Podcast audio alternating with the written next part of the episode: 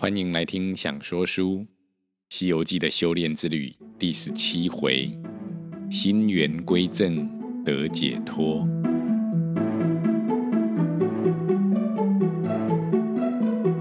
亲爱的孩子，我是阿明。话说到啊，刘太保带着唐三藏，循着声音到了那山脚下，拨开草丛，果然看到山壁当中露出一个猴头。太保还是小孩子的时候。大人们就告诫他不准靠近这个山脚下。不过太保小时候其实偷偷来过好几次。有一次啊，这猴子还说鼻子痒，让太保啊帮他抓痒。但后来太保长大了，他敢去打老虎，反而啊不太敢再来靠近这个岩壁。太保也像其他大人一样，告诫小孩不准靠近这个岩壁，因为啊。看起来真的很怪，就一颗猴脑袋从那岩壁中伸出来，哎，头上堆满了尘土，尘土上长着杂草，脸庞呢则是长满了青苔，耳朵还挂着松萝，下巴全是苔藓，那苔藓长得就像墨绿色的胡须一样，眉间是土，鼻凹是泥，十分狼狈呀。但那双眼睛啊，灵动有神，看了太保一眼，就看着唐三藏说：“你过来一点，我我看我问你啊。”三藏道：“在这里问就可以了。你要问我什么？你可是东土大王派往西天取经去的吗？”“我是啊。”“你问来做什么？”“师父。”你怎么现在才来呀？啊，来得好，来得好啊！救我出来！我是齐天大圣。五百年前呢、因为一点小事，那佛祖罚我，把我压在这里。你救了我，我保护你去取经。三藏听了，忍不住问：“但你会被压在这里，一定是做了很多坏事吧？”我救你出来，这好吗？悟空回答说：“还不都是因为那个玉皇大帝，他霸占着一个位置，都自己坐，不让别人玩，才会弄成这样子的。还好之前啊，有个观音菩萨来，我叫他救我，菩萨呢就劝我要皈依佛法，帮忙保护东土来的取经人往西方去拜佛，所以我就在这等你，等很久了，师傅。”就等师父你来救我脱身，我愿意保护你去取经，做你的徒弟。你有这份善心，又肯听观音菩萨的教导，入我佛门，那很好。只是我又没有开山斧什么的，如何凿开岩壁救你出来啊？不用斧头，也不用凿子。况且开山斧也开不了，只要你肯救我就可以了。三藏其实很害怕收这个徒弟呀，但三藏更想要去西天取经，而且三藏知道太保只能送他到这座两界山，不会再陪他往前走了。三藏道：“嗯，我愿意救你，但这座山压着你耶。” 啊哈！这座山算什么？如果不是如来佛祖耍了小把戏，我才不会被困在里面呢。如来佛祖啊，在山顶贴了一张压帖，还派了六丁六甲在上面啊，日夜看守，一般人都不能靠近的。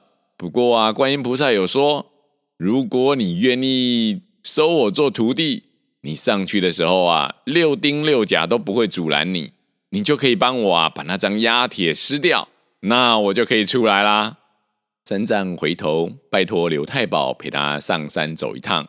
太保说：“不知是真是假。”哎，那猴子高叫道：“真的，真的，一点都假不了的。”太保就带着三藏上山，费了大半天啊，顺利的爬到山顶。有一块四四方方的大石头，石头上贴着一张压帖。上面写着 “Om Mani Padme Hum” 六个金字。三藏往前跪下拜了几拜，道：“弟子玄奘要去西天求经。如果和这猴子有缘，就让我揭开压帖救了他；如果这猴子是个凶顽的怪物，是哄骗弟子的，就让我揭不开压帖。三藏祝祷完，又再拜一次。拜完，上前将六字压帖轻轻揭下，只闻到一阵香风，劈手啊，把压帖刮到了空中，越飘越高，冉冉上升而去。三藏与太保呢，又回到了山壁旁边，对那猴子道：“已经揭开压帖了，你出来吧。”那猴子欢喜，叫道：“啊，师父，谢啦。”你请走开一些，我好出来，免得吓到了你。太保听说，就领着三藏往回走。那猴子道：“远一点。”三藏呢，又走了五六里远近，又听得那猴子高叫道：“再走，再走。”三藏啊，又走了一段，只听得一声巨响，轰！真个是山崩地裂啊！三藏和太保都感到惊恐不已。只见那猴找到了三藏的马前，赤裸裸地跪在那儿，说了声“师父，我出来也”，然后对三藏啊恭恭敬敬地拜了四拜，这才起身，把脸上的苔藓抹了抹，把头上的杂草胡乱地拔掉，好好的伸了个懒腰，嗯，舒畅啊。然后啊，开心的对着太保唱个大诺道：“有劳大哥一路护送我师傅，感谢感谢啊！”谢完就去帮师傅收拾行李，调整马鞍。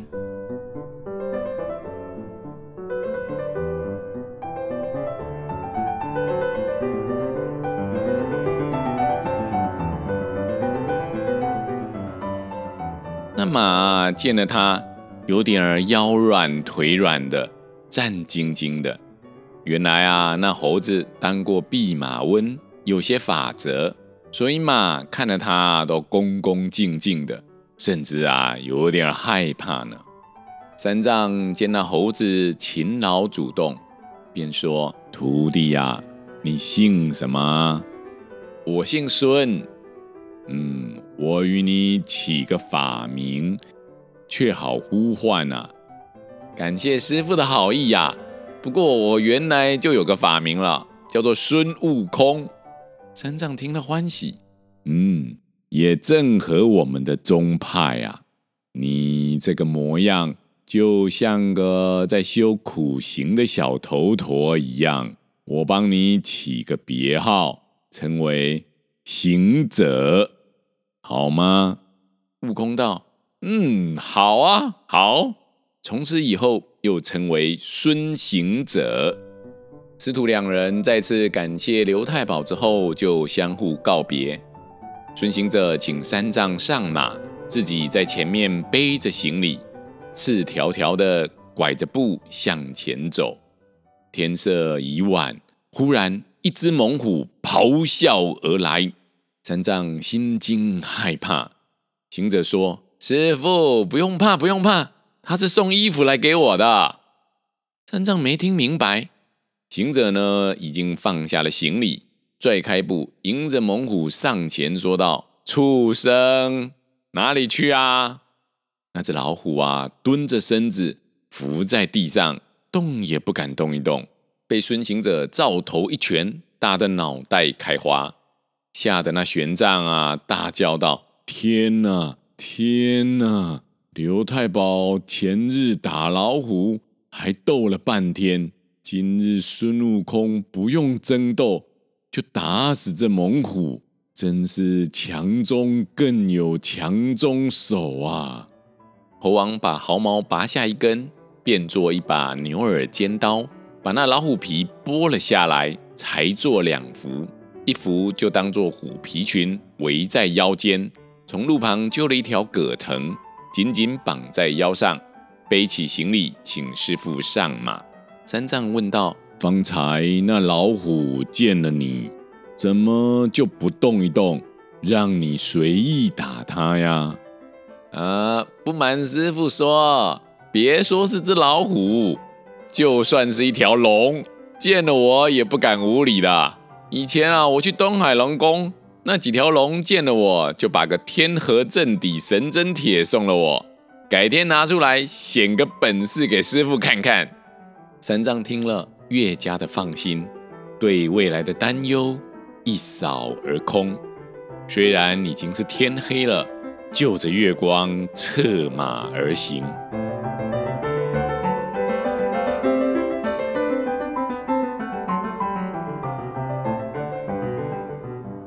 空见前方啊有微弱的灯光。就引着师傅前往借宿，到了那户人家门口，行者撇了行李，走上前叫声：“开门，开门哦！”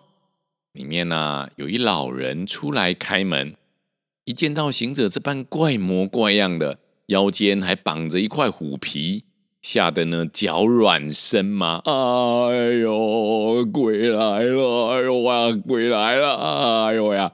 三藏啊，近前啊，扶着老人家道：“老施主不用怕，他是贫僧我的徒弟呀、不是鬼怪的。”老者抬头看了三藏的面貌清秀英俊，这才站稳了脚，问说：“你是哪间寺院来的和尚啊？带着这个恶人到我家来？”三藏道。贫僧我是大唐国来的，往西天拜佛求经，刚好路过此间，天色已晚，所以想要借宿一宿，明天一早就走，希望能给我们个方便呐、老者道：“你虽是个唐人，那个恶的啊，却非唐人。”悟空道：“你这个老人家眼光很差哎！唐人是我师傅，我是他徒弟，我也不是什么唐人密人，更不是阎巴做的，我是齐天大圣。你们这里的人家有好几个都认得我啊，我以前也见过你啊。”那老者道：“你在哪里见过我啊？你小时候常故意到我面前来捡柴的啊。”有一次啊，还在我的头上挑菜耶！哎呀，这是胡说！你在哪里住？我在哪里住啊？我什么时候到你的面前捡柴挑菜去啊？乌龟才胡说！你认不出我吗？我之前一直在那山壁当中的啊！哎，你真的蛮像他的哎！你怎么出来的啊？哎，进来喝茶，进来喝茶。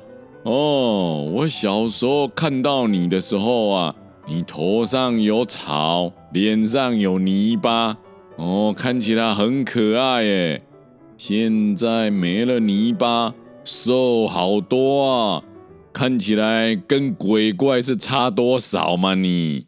一家人和悟空听了这话，都哈哈大笑。简单的吃过饭后，行者道：“老先生，既然都已经打扰你家了，可否再烧些汤来？我有五六百年没洗澡了，让我师父和我可以洗个澡，一发的谢谢你啦。”接着等三藏洗浴过后，悟空脱去了虎皮裙。一边刷洗一边歌唱，自在逍遥。洗完澡，悟空借了镰刀，快手快脚的在附近割了许多肥美的草料回来喂马。马儿吃草料，悟空就站在那儿，看着一望无际的万里长空。星月皎洁，银河在天。夜空是水，浩瀚无边。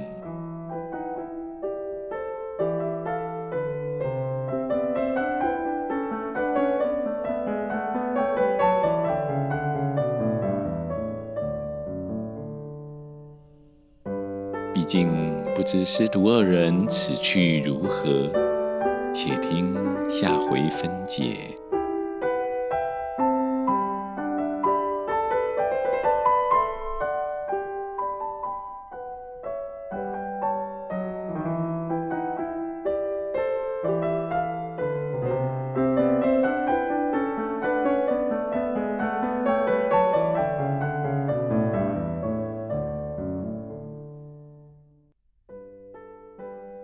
真正是大唐国的人，所以称为唐人。一个唐人如果一直住在达达国，还是唐人吗？悟空在两界山住了五六百年，他是哪里的人呢？如果不是唐人，就是恶人吗？如果跟我们不同，会不会更值得我们欣赏，更值得我们合作？我们要把别人分为唐人、密人吗？我们要被分类为唐人、密人吗？